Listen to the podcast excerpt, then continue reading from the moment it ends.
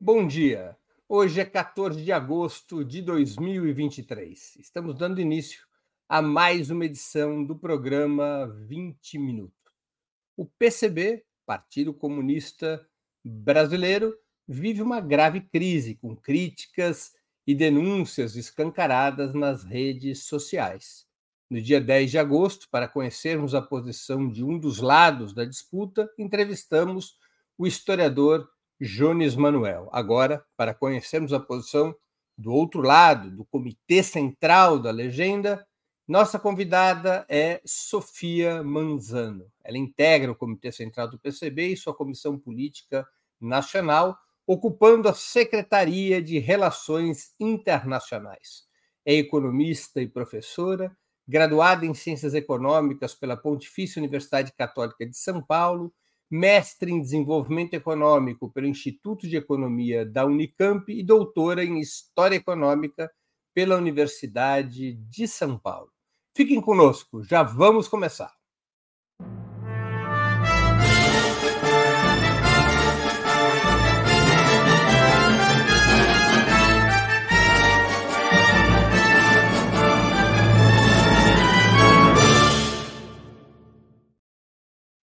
Bom dia, Sofia. Muito obrigado por aceitar nosso convite. Uma honra ter novamente sua presença no 20 Minutos. A primeira vez que eu te entrevistei, você era candidata a presidenta da República. Bom dia, Breno. Bom dia para todo mundo que está assistindo a gente aqui. É um prazer estar aqui mais uma vez com vocês. Sofia, nas últimas semanas, segundo notícias que circulam nas redes sociais e nas rodas de esquerda, dezenas de dirigentes e militantes do PCB teriam sido expulsos do partido, com o Comitê Central também intervindo na União da Juventude Comunista. Você poderia explicar as razões dessas medidas? Bom, primeiro, Breno, eu quero dizer aqui para você e para todo mundo que está nos escutando que eu não estou aqui apenas trazendo a posição do Comitê Central do PCB. Eu estou aqui expressando ações do nosso 16º Congresso,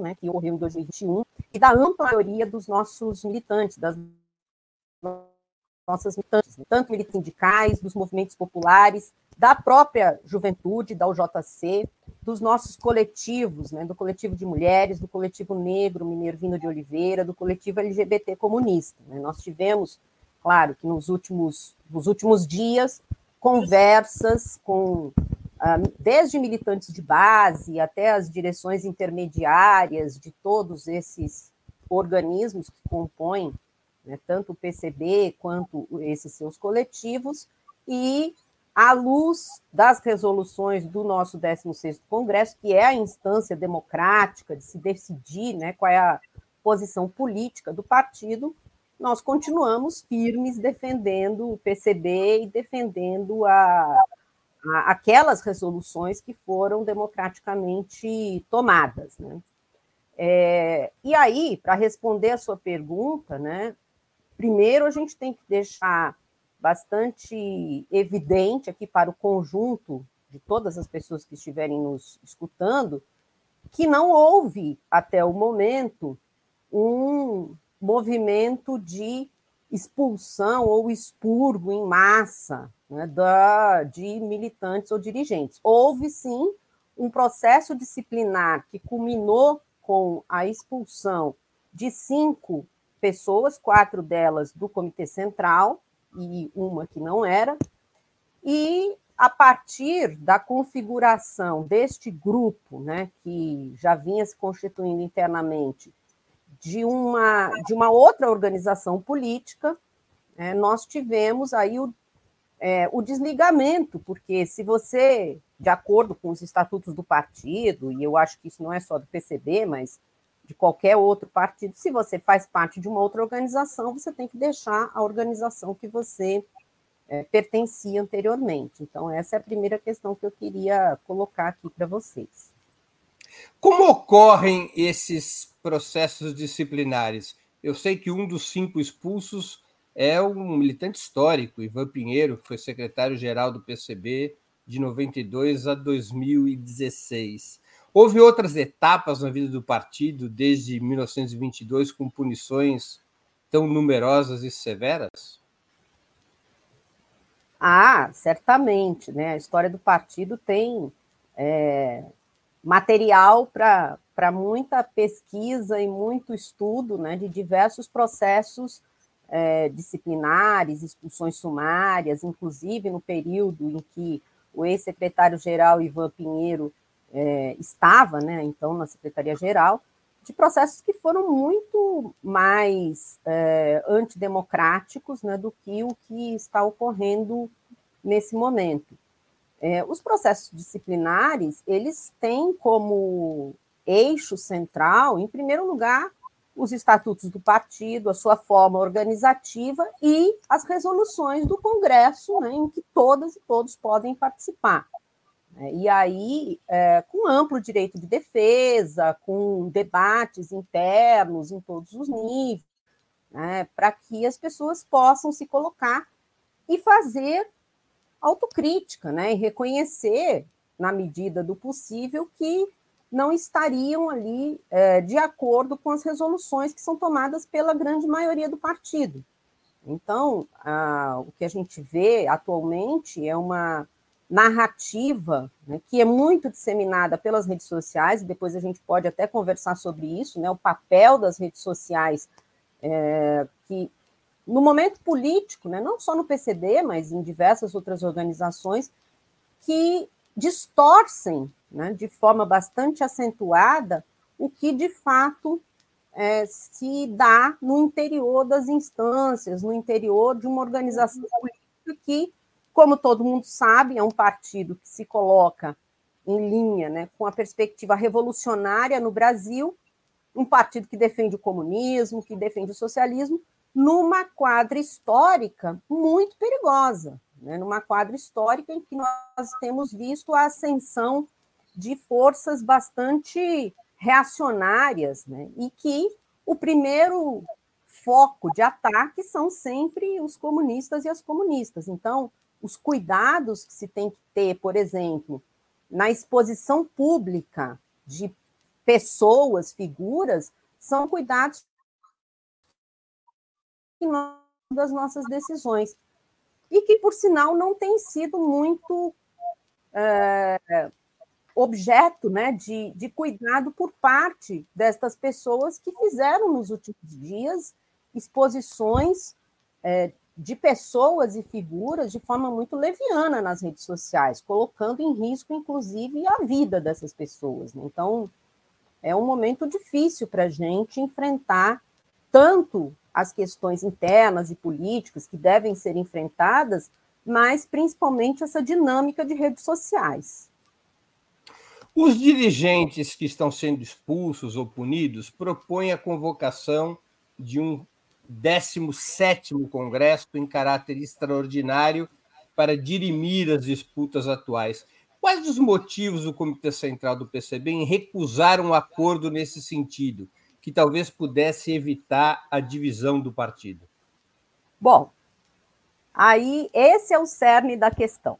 Né? Essa é a, a, o principal objeto, talvez, da nossa conversa aqui. E aí eu queria começar dizendo o seguinte, né? De onde isso tudo começou?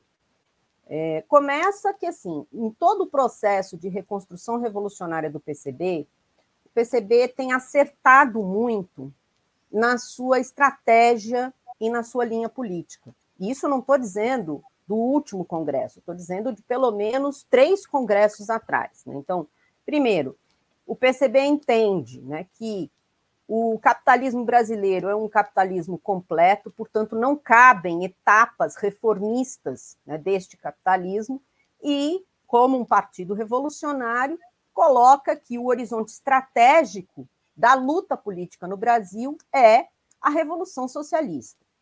Também, ao longo destes últimos congressos, nós temos desenvolvidos, desenvolvido as mediações táticas necessárias para isso, porque não adianta você simplesmente bradar né, que a, a ação política daqueles que querem a emancipação humana, que querem denunciar o capitalismo, é a revolução socialista, sem construir as mediações táticas numa conjuntura em que o conjunto da classe trabalhadora está sendo bombardeada, por um lado, por uma ação concreta da extrema-direita, que tem capturado um conjunto expressivo da classe trabalhadora para o seu processo, para o seu projeto reacionário, e, por outro lado, pela falência do projeto democrático popular, né, da estratégia democrática popular, em acreditar que é possível fazer é, um acordão entre o grande capital, por um lado, e a, as condições objetivas do conjunto da população brasileira relegada à miséria. Então, o PCB fez e está fazendo né, um, um, um conjunto de ações é, táticas que procuram fazer essa mediação entre a estratégia revolucionária e a ação concreta, né? principalmente no sentido de reorganizar a classe trabalhadora num movimento que leve a estratégia revolucionária, né, colocá-la em movimento, né, enfrentar a extrema direita e todas essas questões elas culminaram de fato com um crescimento expressivo do PCB, nomeadamente na juventude e no movimento sindical, mas também né, no movimento, nos movimentos populares. Então, foi o acerto né, desse, dessa política tomada já tomada no 15º e uh, homologada mais uma vez no 16º Congresso, que trouxe um crescimento bastante acentuado do partido. No entanto, é, mesmo antes do 16º Congresso, um conjunto de militantes começou a propor uma nova forma de organização do partido e uma nova forma de ação né, que pretendia modificar a estrutura de funcionamento do PCB. Então, propõe né, um partido com todo mundo, né, não um partido de quadros, um partido que vai ter uma inserção qualificada na luta de classes, um processo de debates e, como eu vou dizer, de estruturação mais horizontalizada da estrutura partidária, um partido que aceite tendências né, e debates públicos e polêmicas públicas das posições tomadas é, pelas instâncias.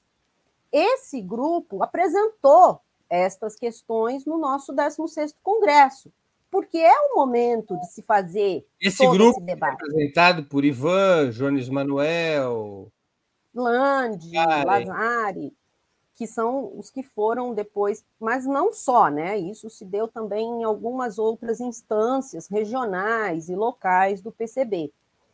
E uh, o, que, o que ocorreu é que esse grupo foi, assim, de forma majoritariamente derrotado no Congresso. Né? Houve é, esse debate foi feito nas instâncias, foi feito em todo o processo congressual, desde as bases até chegar no Congresso do partido e foi derrotado. Né? O nosso processo de construção da direção do partido, do Comitê Central, leva em consideração que, mesmo aqueles que defenderam posições que foram derrotadas no Congresso, portanto, não entram nas resoluções congressuais para a partir das quais né, todos os militantes do partido vão se guiar, não podem ser ou não devem ser excluídos das instâncias de direção. Porque assim seria um, uma forma autoritária e aí consolidaria né, um partido de tendências. Né? Então, na composição. Nós tivemos um probleminha aqui de conexão da. É Sofia, houve um pequeno problema de conexão. Pronto. Você ficou congelado. Voltou? Tá, voltou. Vai lá, pode continuar. Já estamos te ouvindo. Pois então, no, no, próprio, congre... no próprio Congresso, é, os, aqueles que compõem, digamos, uma minoria em termos de forma diferenciada de organização do partido, também compuseram a direção do partido. Agora, para a gente entender o que é o centralismo democrático, né, quando nós somos derrotados em posições é, pela maioria, pelo conjunto né, dos, do, do PCB, mesmo compondo as suas direções, nós devemos nos submeter ao que foi aprovado no Congresso. Ocorre que esse grupo não se submeteu e continuou trabalhando como grupo, né, como fração dentro do PCB, com estrutura própria, com financiamento próprio, com redes de divulgação própria para fora do partido e disputando, no intuito de disputar a direção né, daquilo que eles foram derrotados pela maioria do partido. Então, o que nós reivindicamos é o respeito ao que foi decidido no 16º Congresso né, e um próximo Congresso, é evidente que vai ser feito dentro dos mecanismos adequados do partido e não através de agitação externa né, para é, tomar a estrutura do partido, tendo sido derrotado internamente né, na linha política que nós adotamos. Nós temos duas perguntas de espectadores que contribuíram com o Superchat. Há muitas perguntas. Eu estou aqui usando o filtro que sempre é utilizado nos programas 20 minutos, que é trans, dar prioridade às perguntas com Superchat. Então, temos aqui o Jean-Jacques Cherret Pérez, que contribuiu com cinco reais. Agradeço ao Jean-Jacques. Ele pergunta: qual o motivo do boletim interno tirado em Congresso não ter saído pelo PCB em um ano e meio e o pessoal da reconstrução revolucionária ter lançado em duas semanas? E uma segunda pergunta do Netão da Cachichola, fez uma generosa contribuição de R$ 109,90. É, e sobre os processos disciplinares sem possibilidade de defesa? E sobre as denúncias de militantes sobre assédio na Bahia. Por que vocês fogem de um novo Congresso o tempo inteiro se você diz que é parte da maioria? Pois bem, vamos lá, vamos por partes aqui. Ah, com relação ao boletim interno. Então, Jean-Jacques, essa é uma, uma pergunta bem interessante, né? Porque nós vínhamos, apesar de todas as tarefas que foram apontadas no 16º Congresso e nós estamos trabalhando nelas né, é, de forma bastante responsável. Por exemplo, após o 16º Congresso, fizemos um debate sobre a conjuntura política eleitoral brasileira e decidimos não embarcar né, de forma alguma naquela posição é, que a grande imprensa é, fez, né, levou a fazer, né, de uma de, um, de blocar digamos, com o projeto democrático popular e simplesmente apoiar Lula no primeiro turno. Então, nós tivemos um trabalho muito grande no sentido de politizar, né, de trazer para o debate eleitoral questões que são importantes. Nós tivemos, por exemplo, no movimento sindical, um momento também muito importante em que girou parte de nossa militância e do nosso o esforço, né, tanto do Comitê Central como das instâncias estaduais, de é, tirar um dos grandes sindicatos nos quais, dos quais nós, nós fazemos parte, que é o ANDES, o Sindicato dos Professores Universitários, de tirar o ANDES da CSP com lutas e de garantir mais uma vitória né, que tivemos, apertada, mas tivemos, contra é, o movimento do PT que acoplaria esse sindicato ao governo federal. Tivemos diversas batalhas, né, diversos enfrentamentos no movimento sindical, no movimento popular, mas mesmo assim nós estávamos é, estamos né, é, organizando o boletim interno né, para que os debates continuassem a ocorrer. Ocorre que foi justamente no momento em que o Comitê Central apresentou para o conjunto, quer dizer, a Comissão Política Nacional apresentou para o conjunto do Comitê Central a regulamentação do funcionamento do boletim interno, o que faria com que este grupo tivesse que se submeter às, às aos mecanismos internos de discussão e não poderiam fazer o debate externo como estão fazendo, aí o grupo se rebelou e disse que não aceitaria. Então, para nós, parece, ou fica cada vez mais evidente, que o grupo não quer que se efetive dentro do partido mecanismos corretos de debates internos e queira ficar fomentando o debate externo. Né? Então, essa é a primeira questão. Com relação ao Netão, né, que fala ah, sobre os processos disciplinares sem possibilidade de defesa, veja só, os processos disciplinares que foram é, levados a cabo pelo Comitê Central tiveram ampla possibilidade de defesa.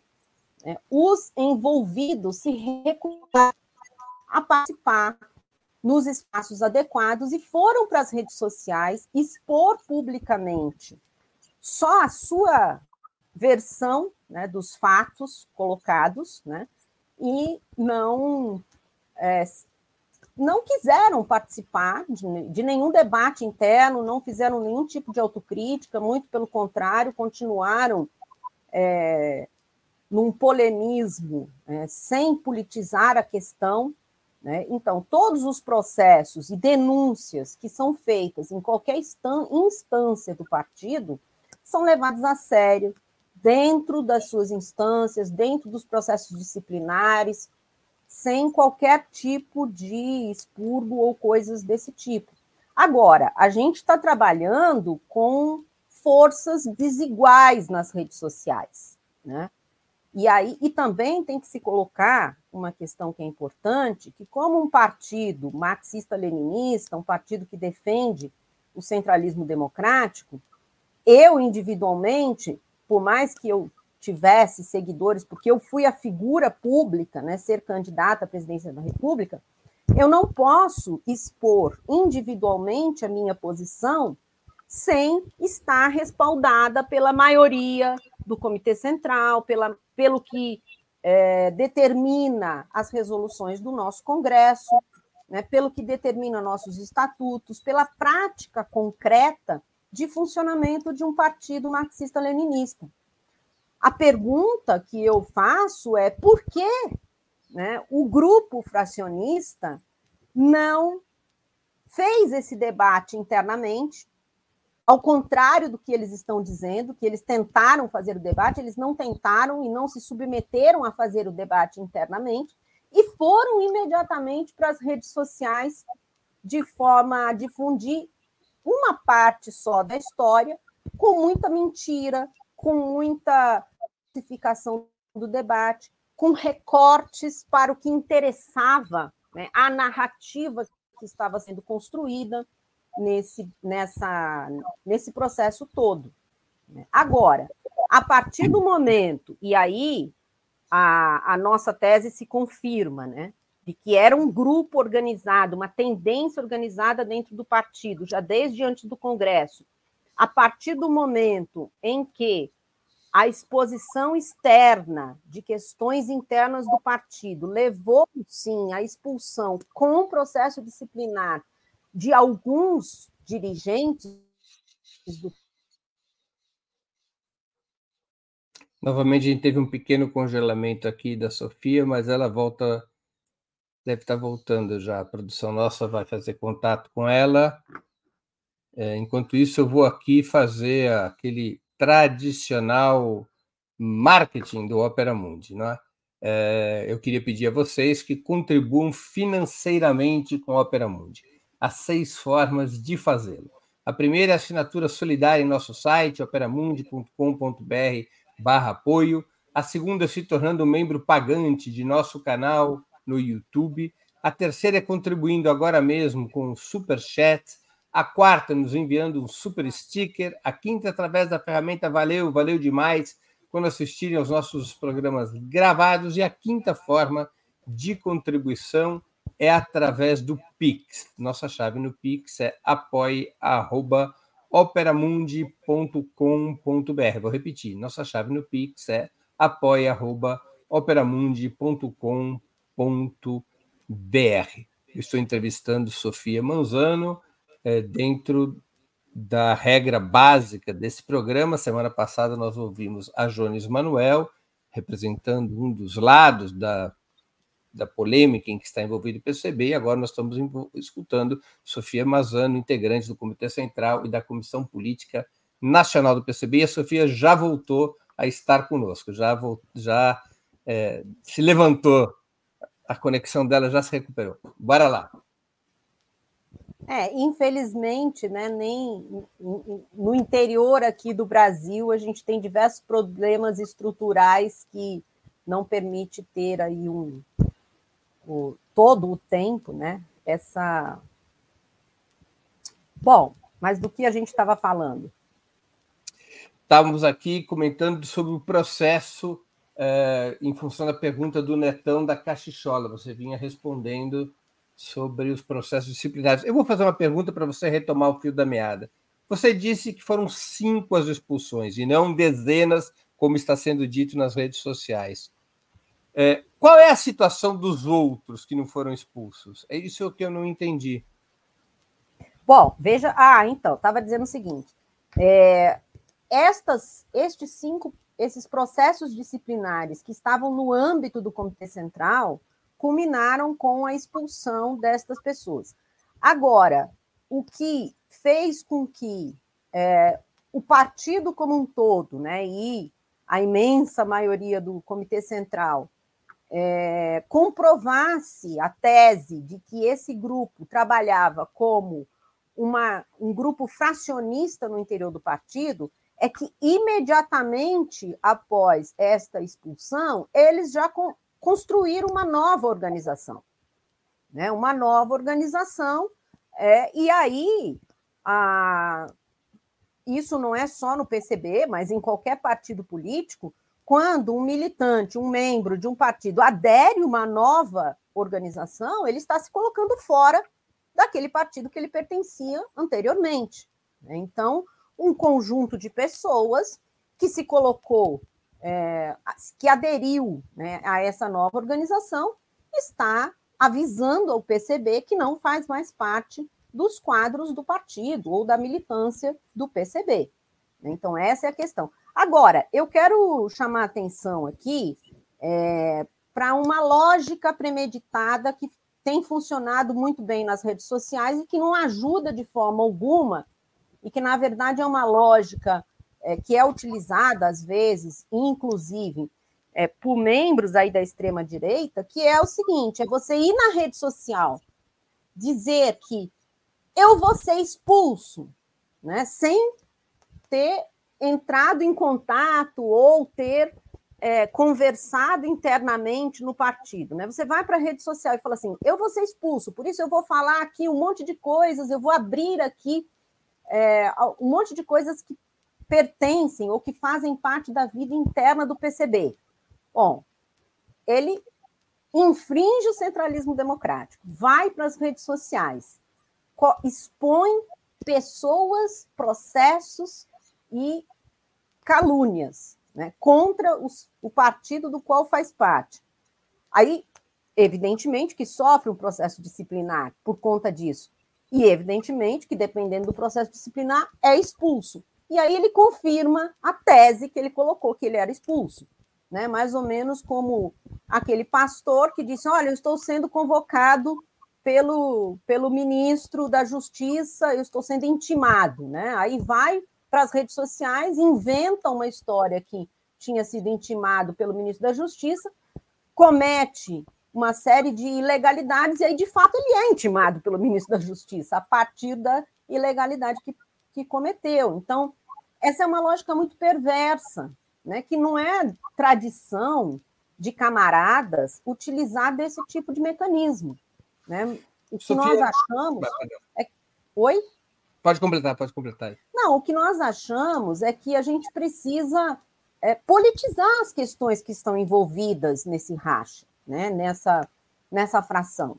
E essa politização não, não tem se dado. Né? Qual é a divergência política que está na raiz do rompimento com as decisões do 16º Congresso? Eu já vou, eu já vou passar para aí. Deixa eu antes, nisso que você está colocando, ainda algumas questões dos nossos espectadores. É, são três. O Anshang contribuiu aqui com 20 reais, agradeço a ele. O JC é muito maior que o partido e todo mundo no complexo partidário sabe qual a posição majoritária da UJC. O que faz o CC achar que isso é uma disputa que podem ganhar sem desintegrar o partido? O José Donizete Silva Júnior contribuiu também com o Superchat. Sofia, você se manifestou publicamente em 2017 contra o centralismo democrático e o marxismo-leninismo. A intenção era liquidar o partido desde então. E, novamente, o Netão da Cachichola, que de novo contribuiu com R$ 109,90. Agradeço ao Netão da Cachichola. Por exemplo, o militante Gabriel Lazari foi expulso e nem tinha se pronunciado sobre o 17º Congresso e outras disputas, e foi expulso. Nunca se pôs contra o PCB e foi expulso. Ainda é válida sua crítica sobre o fracionismo? Tá bom, vou começar pela última. Bom, o ex-dirigente, né, Gabriel Lazari, não se colocou publicamente nas redes sociais. Só para que nossa mas... audiência acompanhe, o Gabriel Lazari, ele ocupava que função no partido? Ele era do Comitê Central. No Comitê Central. É um dos é... cinco. Oi? É um dos cinco expulsos. Isso, é.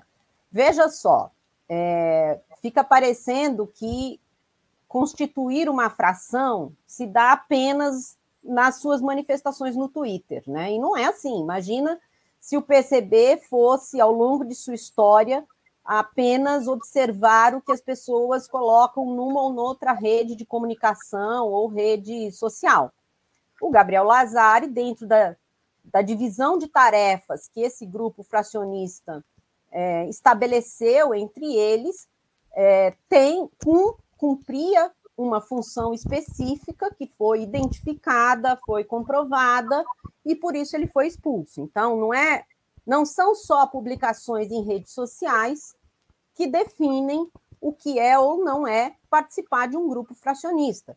Eu acho que é importante dizer isso porque um, um conjunto né, da militância, especialmente da OJC, dos mais novos, ficam muito pautadas em bolhas de Twitter, né, e não na vida orgânica do PCB né, e dos seus coletivos partidários.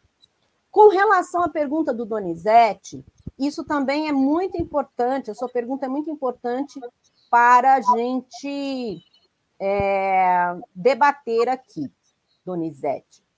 É, esta foi uma das questões que é, foi de forma covarde né, e de forma bastante é, desleal comigo, especialmente, né, de exposição minha, até porque eu tinha sido candidata à presidência da República e tinha uma exposição muito maior do que diversas outras pessoas, é você pegar um trechinho de um de uma palestra grande que se deu em 2017, no momento em que a editora Boitempo estava resgatando para o país a obra de Lenin, né? E dentro deste debate, eu estava ressaltando ali que bom que a editora traz à luz novamente e traz, inclusive, para o debate acadêmico, universitário, a obra de Lenin. Por quê?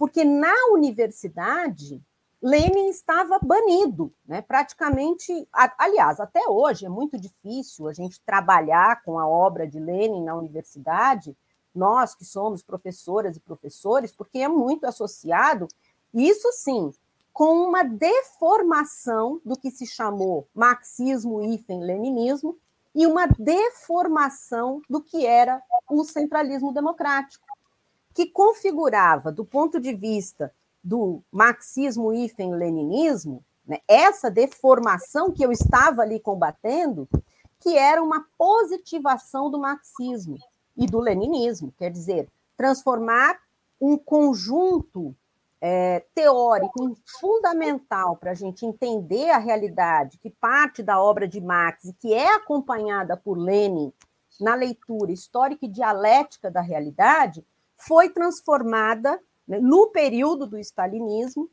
numa, uh, numa dogmática, né, numa dogmática sem as interações histórico-dialéticas que o próprio Marx, Engels e Lenin respeitavam. E com relação ao centralismo democrático, também eu estava ali denunciando do momento em que o centralismo democrático, isso não ocorreu só a partir na União Soviética, né, mas isso em todos os partidos que seguiam cegamente as orientações da, da União Soviética, o centralismo democrático não era um centralismo democrático, né, era um centralismo burocrático, autoritário, ou seja, ao invés de estar combatendo o marxismo-leninismo e o centralismo democrático, eu estava resgatando, naquele momento histórico, o verdadeiro marxismo-leninismo e o verdadeiro centralismo democrático.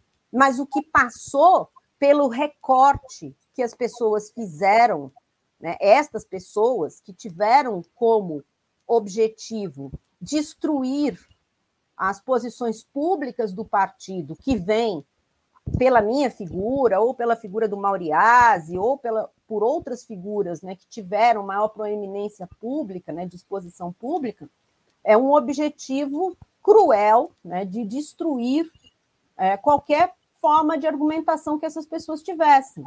Né? Mas isso, é, alguém perguntou é, se isso não ia destruir o partido, muito pelo contrário, isso permitiu o crescimento do partido nesse momento. E aí tinha uma outra pergunta que aqui estão colocando aqui no chat. A pergunta é do Ah, da UJC. Essa é uma pergunta muito importante. De fato, a UJC cresceu muitíssimo, um trabalho excelente é, de todos os quadros né, que fizeram, que, que contribuíram muito para o crescimento da UJC. Mas eu tenho que deixar aqui para o Auschwitz a seguinte notícia, né? A, a UJC, ela não está, em sua maioria, contrária às resoluções do 16º Congresso e, da, e do próprio Congresso da UJC, que ocorreu também há pouco tempo.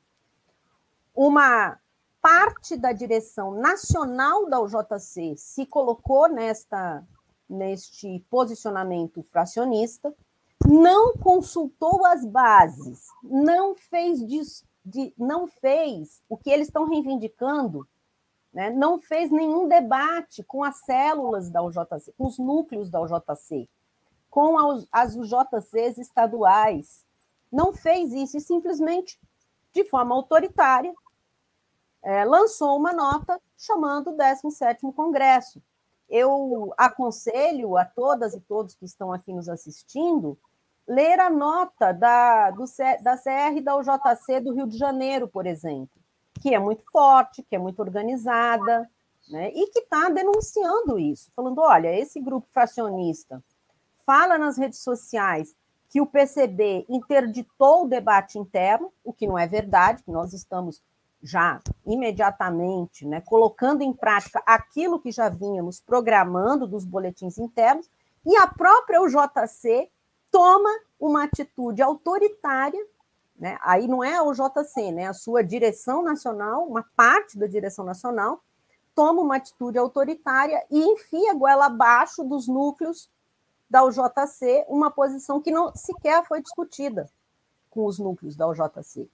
Então, nós temos, claro, que a dinâmica é muito acentuada, né? que quem participa é, muito mais, quem se informa muito mais pelas redes sociais está vendo apenas uma posição do debate, né, e não o conjunto do debate, e acaba tomando posições muito é, radicais nesse momento. Muito bem, vamos a mais algumas perguntas de espectadores e depois nós vamos mudar de assunto. Há muitas questões sobre os temas disciplinares, mas a gente tem que ir além desses temas. vamos lá.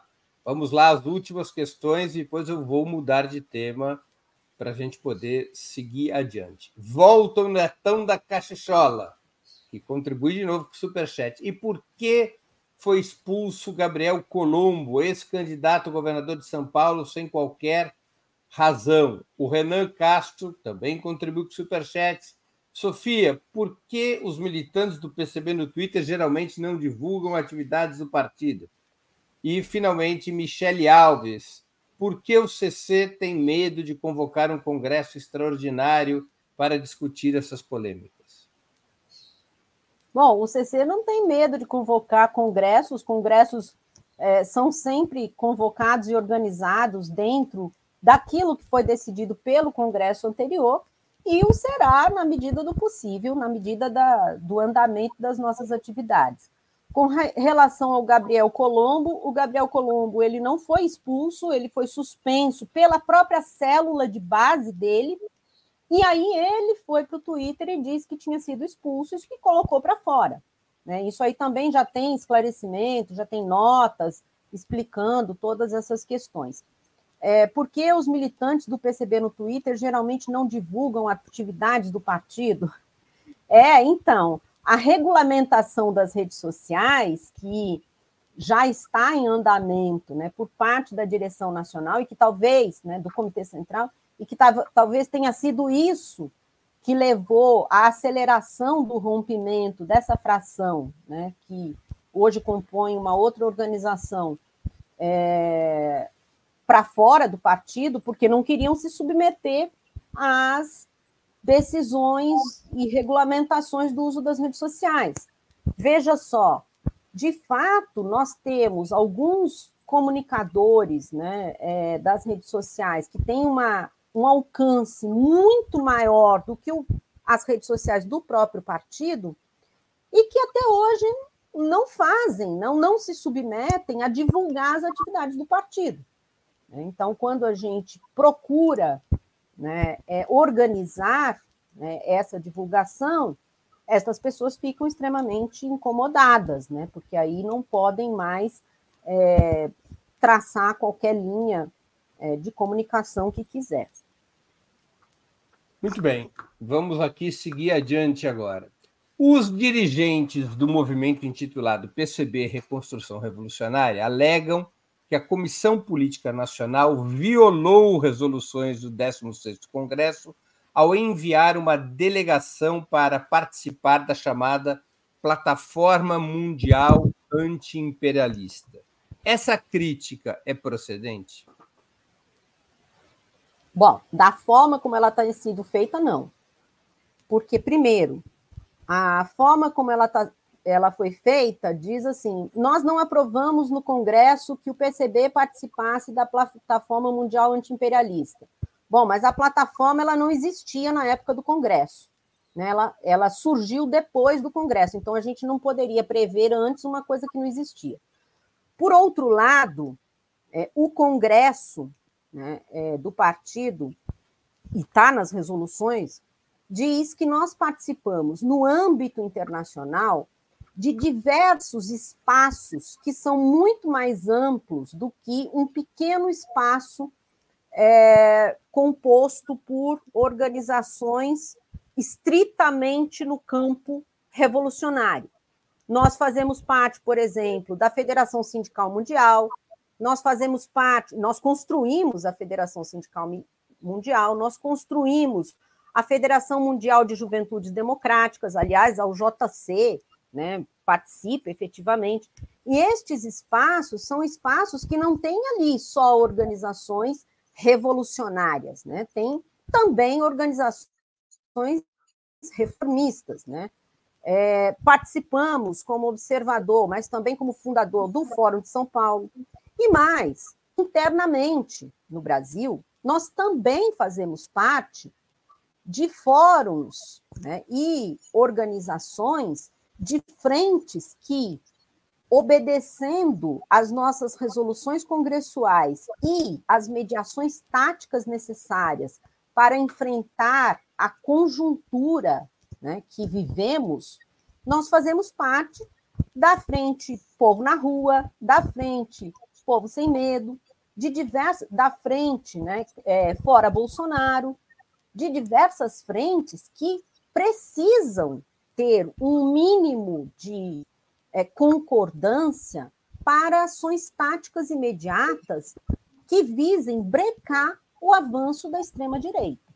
Mas isso não quer dizer, por exemplo, se a gente participa, participou ao longo dos últimos anos da frente fora Bolsonaro, isso não quer dizer que imediatamente nós estamos blocando, né, para dizer numa linguagem é, bem militante, né, que nós estaríamos blocando com a ampla aliança é, petista.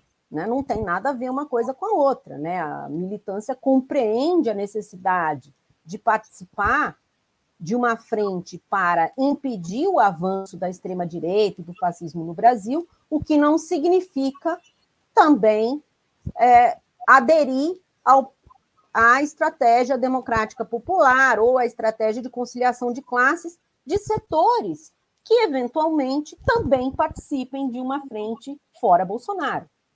Então, essa, essa é uma das questões importantes. Mas eu tenho que falar uma outra coisa, Breno. A participação é, como observador da plataforma mundial antiimperialista foi apenas o espantalho, foi apenas o motivo uh, interno para o rompimento desta fração numa luta por fora do partido. Porque não tem consistência, é, não tem a crítica que se faz não tem consistência com a prática que o PCB faz, tanto no nível interno quanto internacionalmente. Né? Se você for pegar, por exemplo, todas as ações que o PCB faz no campo internacional, o bloco de partidos que o PCB apoia em nível internacional, no movimento comunista internacional, não tem é, essa narrativa né, de que o PCB estaria sendo vendido para a China e para a Rússia, que o PCB estaria numa posição é, reformista no campo internacional, não tem nenhuma aderência com a realidade da ação do PCB em nível internacional. E da mesma forma no campo interno. Agora, o antigo secretário de Relações Internacionais, Eduardo Serra, foi afastado por essa participação na plataforma mundial? Quer dizer, de alguma maneira houve um problema em relação a isso? Sim, foi afastado por não por conta da gente ter participado como observador é, em outra reunião né, na plataforma internacional, porque até então nós não tínhamos ainda observado é, de forma mais acurada, de forma mais com mais atenção o que era a plataforma. Nós fomos a convite de, um, de, de diversos partidos que compõem o campo do movimento comunista internacional e observar. No entanto, a última participação que houve na Coreia do Sul não foi discutida e aprovada internamente. E isso é, gerou um desconforto e, de fato, uma quebra de, de comportamento, alguma coisa desse tipo, né, que levou à substituição do secretário de Relações Internacionais. Né? E aí nós retomamos o nosso patamar de relações internacionais a partir daquilo que foi debatido e aprovado no 16º Congresso. Você disse que o tema da plataforma mundial é um espantalho, acho que foi essa a expressão que você usou, um espantalho nessa disputa. Se esse não é o problema político real, quais seriam as divergências políticas reais para um conflito dessa envergadura? Bom, aí é que está. Né? Além da concepção de partido, que eu já falei aqui no início da nossa conversa, que é um partido hum, é, com todo mundo, não um partido de quadros e militantes, como está nas nossas resoluções, que é um partido que tenha debates públicos e não exclusivamente interno, a partir das resoluções de Congresso, que é um partido né, que aceite tendências internamente, quer dizer, isso é uma questão que para nós não corresponde nem à tradição né, do PCB e muito menos às suas resoluções. Agora, tem questões políticas concretas. Né? É, o que se pode observar é que também a gente tem que dizer o seguinte, né? No conjunto dos principais membros dessa fração, não há uma homogeneidade nas posições políticas. nós temos ali é, pessoas né, importantes né, que defendem a China, por exemplo, e tem outras que têm uma posição bastante esquerdista em termos de posições políticas dentro da atual conjuntura. Mas o principal né, que a gente tem que colocar aqui é o que vinha sendo construído pelo PCB ao longo das últimas décadas, né?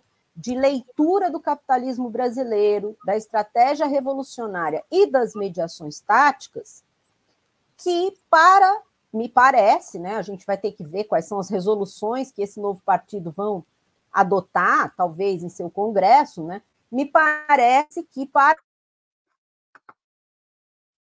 de incluir mediações táticas na luta concreta, né, para fazer com que a luta de classes avance no Brasil, para estas pessoas me parece que isso seria reformismo, né, ou adesão a uma concepção é, democrático-popular, o que não, volto a dizer, não condiz com o que nós temos feito.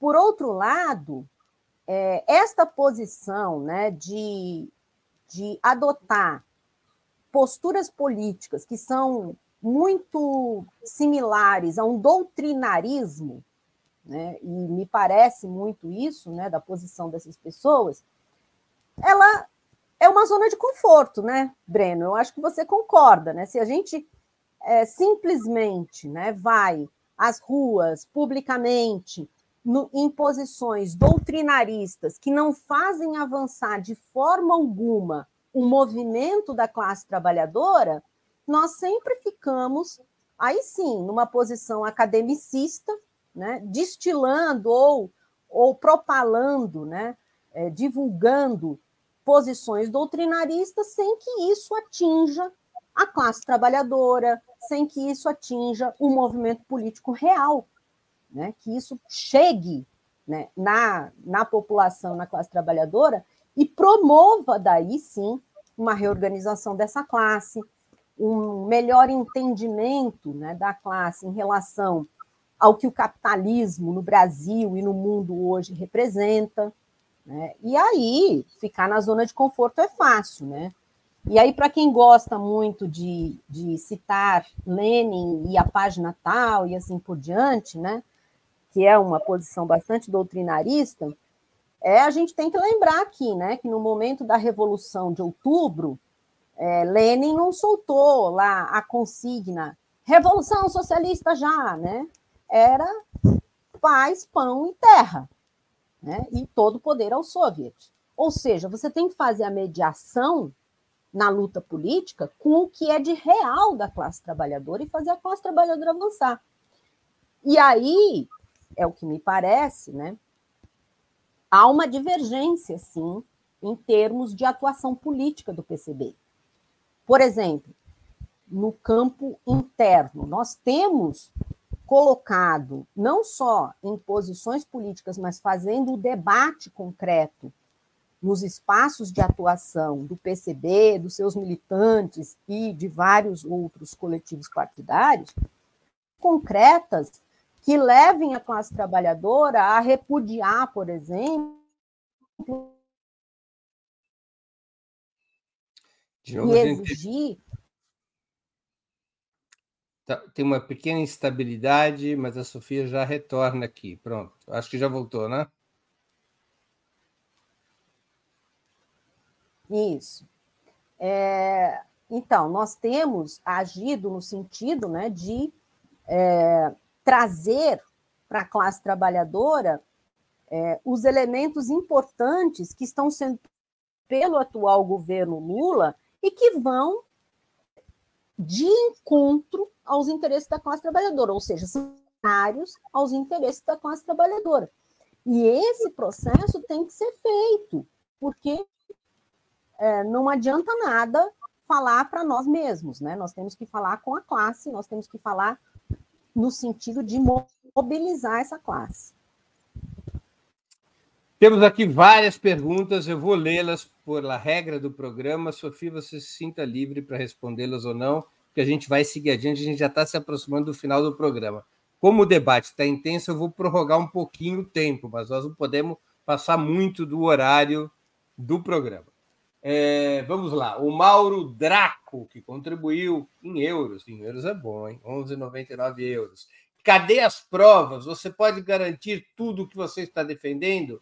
Essa crise só se resolve via convocação do 17º Congresso em caráter extraordinário.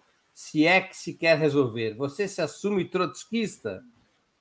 Daniel Pribes também contribuiu com o Superchat. Se vocês do CC têm tanta convicção que está tudo correto, qual o impeditivo para a realização de um congresso extraordinário para recobrar a unidade? E Gabriel Stumbo, camarada Sofia, haverá uma plenária ou qualquer medida de ampliação de debate da crise para além do afastamento de eh, militantes? O Mauro Draco voltou a fazer uma contribuição em Superchat, basicamente falando a mesma coisa.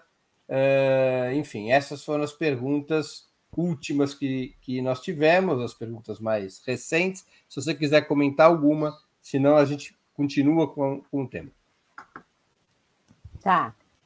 É, veja sim, o PCB já estava e está organizando a nossa Conferência Política Nacional, né, já tem calendário em andamento para ocorrer esta conferência, e vai ocorrer.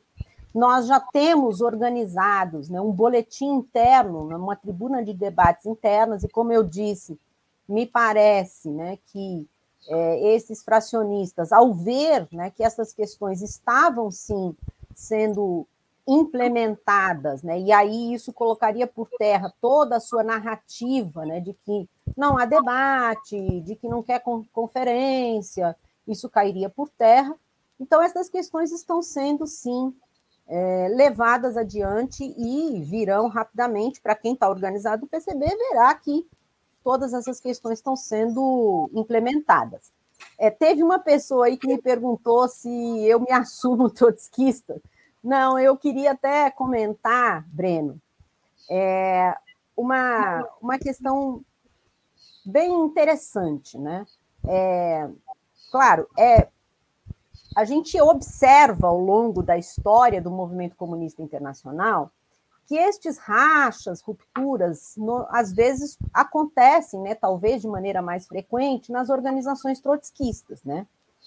É, no entanto, eu estava observando que até nas organizações trotskistas, é, quando os rachas acontecem por posições divergentes com aquela organização, e eu pego como exemplo aqui o último racha que aconteceu no PSTU, di, diante das posições que o PSTU se colocava, tanto no cenário interno quanto externo, um conjunto de militantes, né? É, rachou e constituiu, por exemplo, a resistência, que hoje é uma corrente do PSOL, estas pessoas têm, me parece, uma dignidade em manifestar qual é a divergência política, fazer uma lista ali de nomes, olha, nós aqui estamos rompendo com esta organização por isso, isso, isso, isso, isso, e essas são as pessoas que, é, que fazem, né, que promovem este rompimento. Saem, vão constituir sua corrente, seu partido e assim por diante. Agora, o que está acontecendo hoje no PCB não tem sequer a dignidade de apontar quais são as divergências, de fazer o debate de forma honesta. Né? Muito pelo contrário, foram para as redes sociais criar narrativas e utilizando muitas vezes de mentiras, de recortes, né, de queimação simplesmente de figuras públicas e de outras do partido, e sequer assumir né? É, nem internamente nem externamente, quais são as reais divergências. Então, eu vejo que há uma contaminação do modus operandi né, das redes sociais que é muito deletério, não só para o PCB, mas é deletério para a política em si. Né? É muito prejudicial para o momento grave que nós vivemos de um conjunto de pessoas que se informam apenas pela rede social observar apenas duas ou três linhas do Twitter e achar que aquilo corresponde à verdade. É por isso que nós vamos reforçar muito mais os espaços internos de debate, de discussão, né, de organização, para que a gente possa consolidar o partido e os coletivos partidários, ao mesmo tempo colocarmos para fora né, das instâncias com uma posição de combate a esse tipo de desqualificação política que tem sido muito comum nas redes sociais. Tem mais uma questão do Matheus Ribeiro Lima, que também contribuiu com o Superchat. Não é um crime contra o centralismo democrático ter fechado a leitura das tribunas de debate? Eu já vi essa pergunta antes aqui, eu sei que é sobre as tribunas de debate no 16º Congresso. Então, Enfim, essa é outra narrativa, narrativa mentirosa. Supostamente as tribunas só podiam ser lidas pelos delegados e não pelos militantes. Tribunas de debate, durante todo o processo do Congresso, ela foi aberta né, para todos os militantes. O que ocorre é que o Congresso foi interrompido por conta da pandemia e só voltou. Houve aqui uma, de novo, a gente teve uma travinha, mas é uma questão de, de segundos, nem de minutos. A Sofia volta conosco. Acho que já voltou.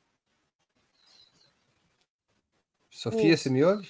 É, é, é outra. É outra. Oi? Oi? Pode continuar. Bom, então, isso também não corresponde. Isso também não corresponde. Né? As tribunas de debate elas foram abertas, elas tiveram ampla participação. Agora, Breno, eu só queria é, fazer uma menção aqui, é, que talvez não tenha chegado nas perguntas, né, que é sobre as figuras encabeçaram o processo de resistência contra o liquidacionismo lá do Roberto Freire e de reconstrução revolucionária do PCB. Porque eu acho muito importante, eu vejo que tem muita gente da base do partido, da juventude que está nos assistindo, muito importante dizer o seguinte: a, a reconstrução revolucionária do PCB ela não é feita por uma única pessoa ela não foi organizada, tocada de forma contundente por um único indivíduo.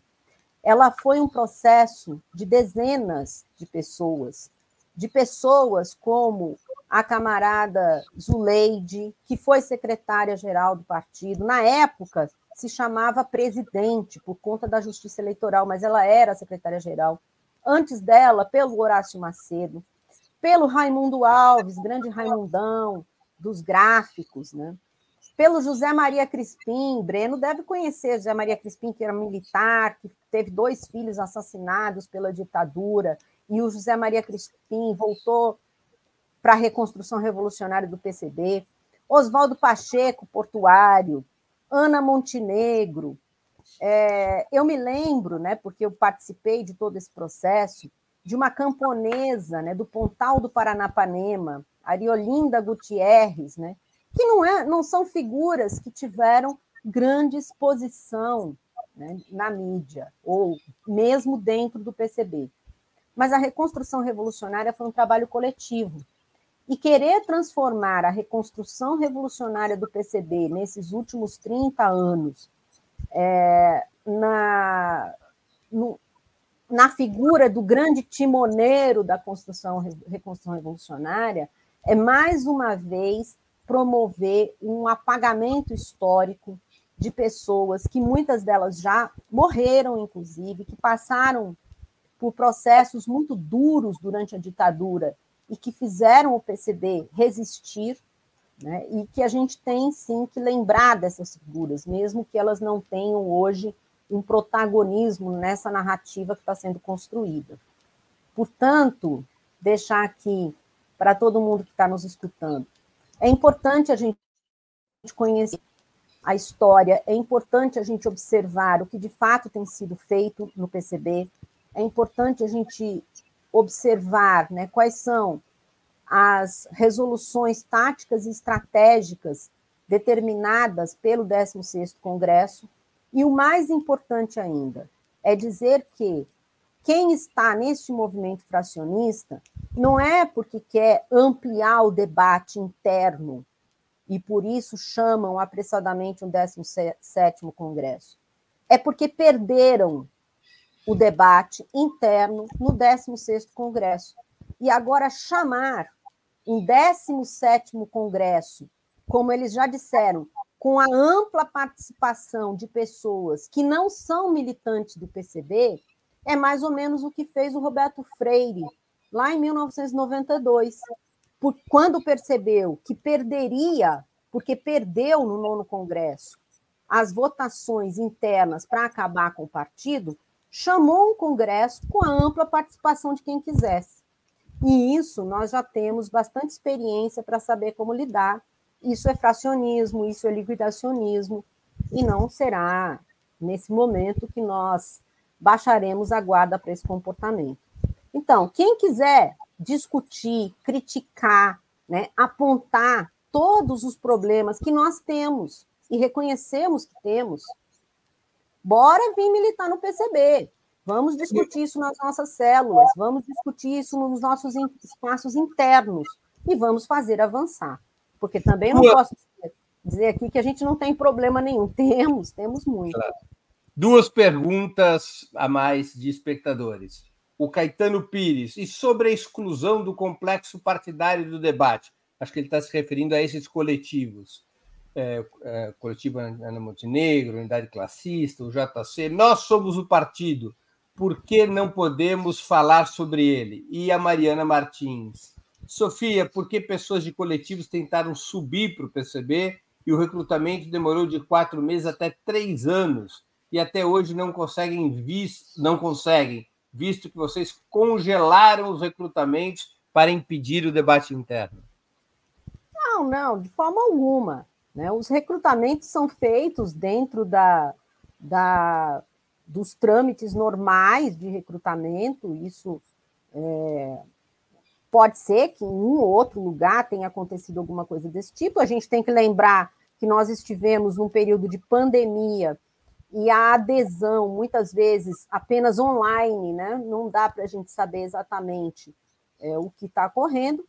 É, nós, aí a pergunta do Caetano, Caetano, o próprio termo complexo partidário é errado, né? porque tanto nas resoluções do 16º Congresso do Partido, quanto das resoluções dos coletivos partidários, está explícito que não há uma horizontalidade nessa relação. O PCB é o partido. A UJC é uma organização que tem autonomia relativa em relação ao partido, assim como a unidade classista, assim como Ana Montenegro, assim como o coletivo Minervino Ana, eh, o coletivo negro Minervino de Oliveira e o LGBT comunista. O que se quer aí sim é, a partir de espaços que têm pessoas que não são do partido, que não precisam necessariamente se submeter às mesmas regras e resoluções que o PCB assume para com os seus militantes, estas pessoas querem influir no partido. Ora, isso não existe, não vai existir no PCB e não existe em nenhum partido político. Né? Pessoas de fora da organização comandarem os processos internos daquela organização. Sofia, é, você acha que seria possível? Uma pergunta que eu fiz ao Jones Manuel, vou fazer a você também. Seria possível entender essa crise também como um conflito geracional? Olha, eu não sei, não, eu não acho que seja, na verdade, um conflito geracional né? porque nós temos é, militantes de todas as gerações, inclusive alguns muito jovens, né? numa defesa ferrenha, evidentemente que não tem a expressão né, é, pública do Jones Manuel e de outras figuras, mas que estão na defesa bastante contundente do PCB. Eu acredito que tem a ver, sim, por um lado, com, a, com uma concepção diferente de partido, e aí sim, isso está ficando cada vez mais explícito. E, por outro lado, tem a ver com essa nova dinâmica da luta política, que passa pelas redes sociais e que aí não atinge só o PCB, né? atinge os outros partidos também. Veja, por exemplo, a dificuldade que o Lula e o PT e a esquerda, ou os reformistas em geral, tiveram em enfrentar o bolsonarismo nesse espaço que são as redes sociais. Né? Tiveram que trazer o Janones, que não é uma pessoa de esquerda, nunca foi, né, para é, fazer esse enfrentamento. Então, aí sim eu acho que é um debate que nem cabe, não cabe eu fazer aqui nesse momento com, com você sobre é, essa nova dinâmica política, que a gente tem que fazer, a gente tem que se debruçar sobre ela, né? E ver, e eu não estou falando só do Twitter, imagina o que acontece nos grupos de WhatsApp, né, que os bolsonaristas utilizaram de forma bastante efetiva. Né? Imagina o que acontece nos grupos de Telegram ou outras formas de divulgação que não são públicas. E isso sim, de alguma forma, tem uh, um impacto internamente. Mas a gente tem, é, para falar de gerações, né, nós temos aí um conjunto expressivo né, de jovens, muito jovens, na defesa do PCB, na defesa da sua forma organizativa, na defesa do 16º Congresso, das nossas resoluções, inclusive na composição do Comitê Central. Aliás, eu queria só deixar aqui para todas e todos que estão nos ouvindo que foi divulgado né, pelas redes sociais que o Comitê Central é um bando de academicistas que não entende nada da luta de classes e assim por diante. É mais uma mentira. Né? Mentira, inclusive daqueles que faziam parte do Comitê Central.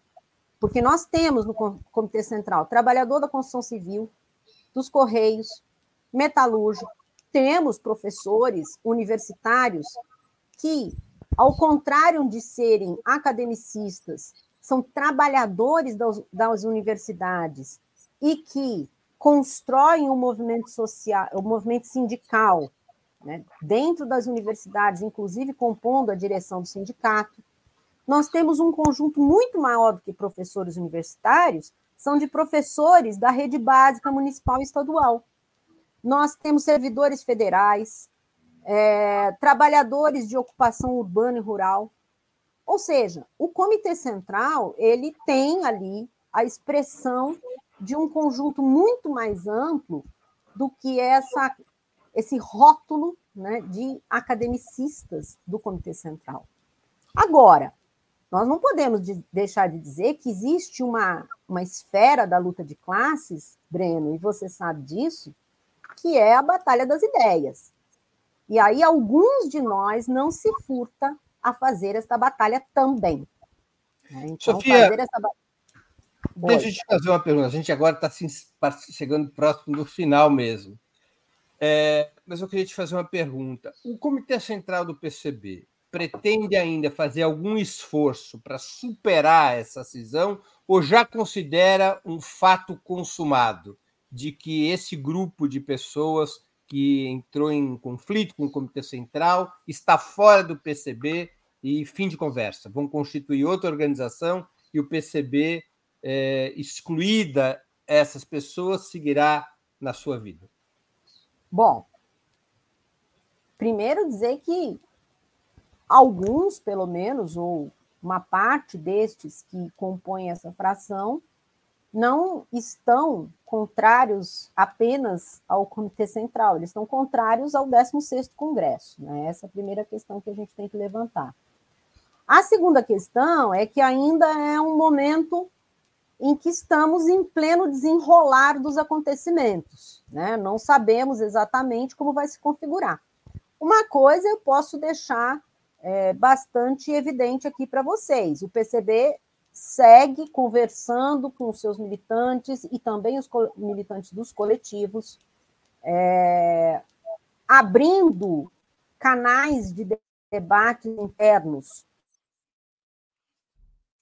assimilar as críticas que são importantes que sejam feitas.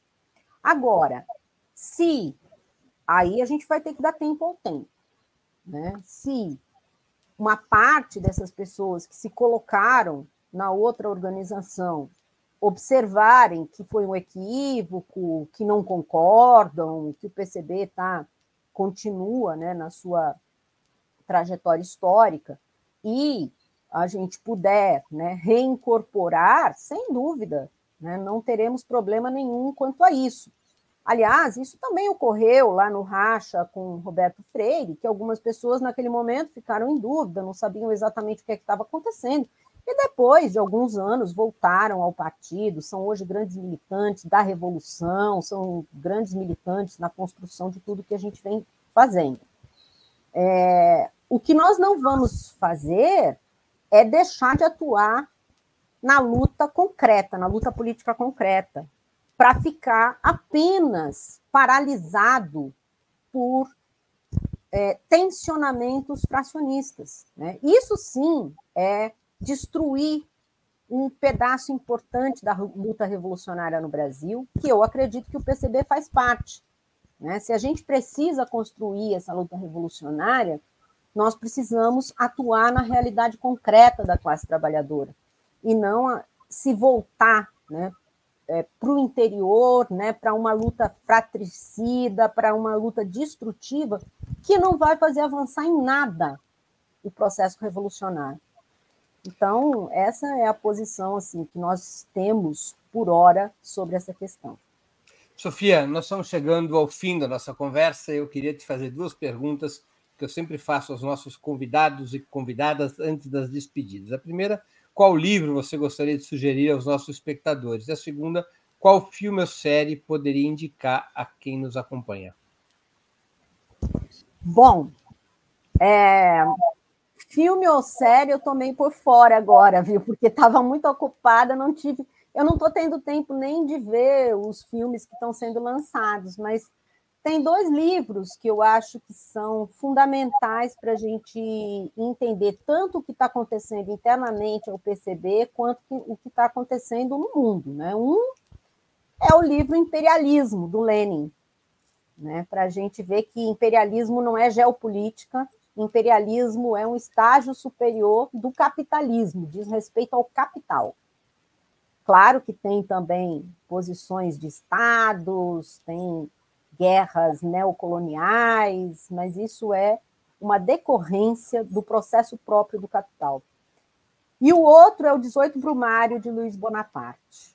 Esse é um livro fundamental para a gente entender não só como a extrema-direita trabalha nos momentos de enfraquecimento da luta política e do avanço da luta da classe trabalhadora, mas para entender né, o que é autocracia, o que é bonapartismo, são dois livros importantes.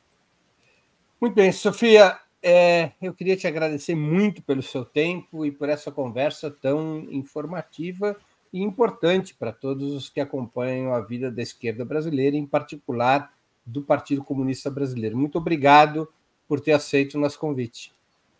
Bom, eu que agradeço, é, estamos à disposição inclusive para conversar com a militância, né, para trazer o debate para os espaços adequados, que são os espaços internos. Muito obrigada a todas e todos que estão nos assistindo também.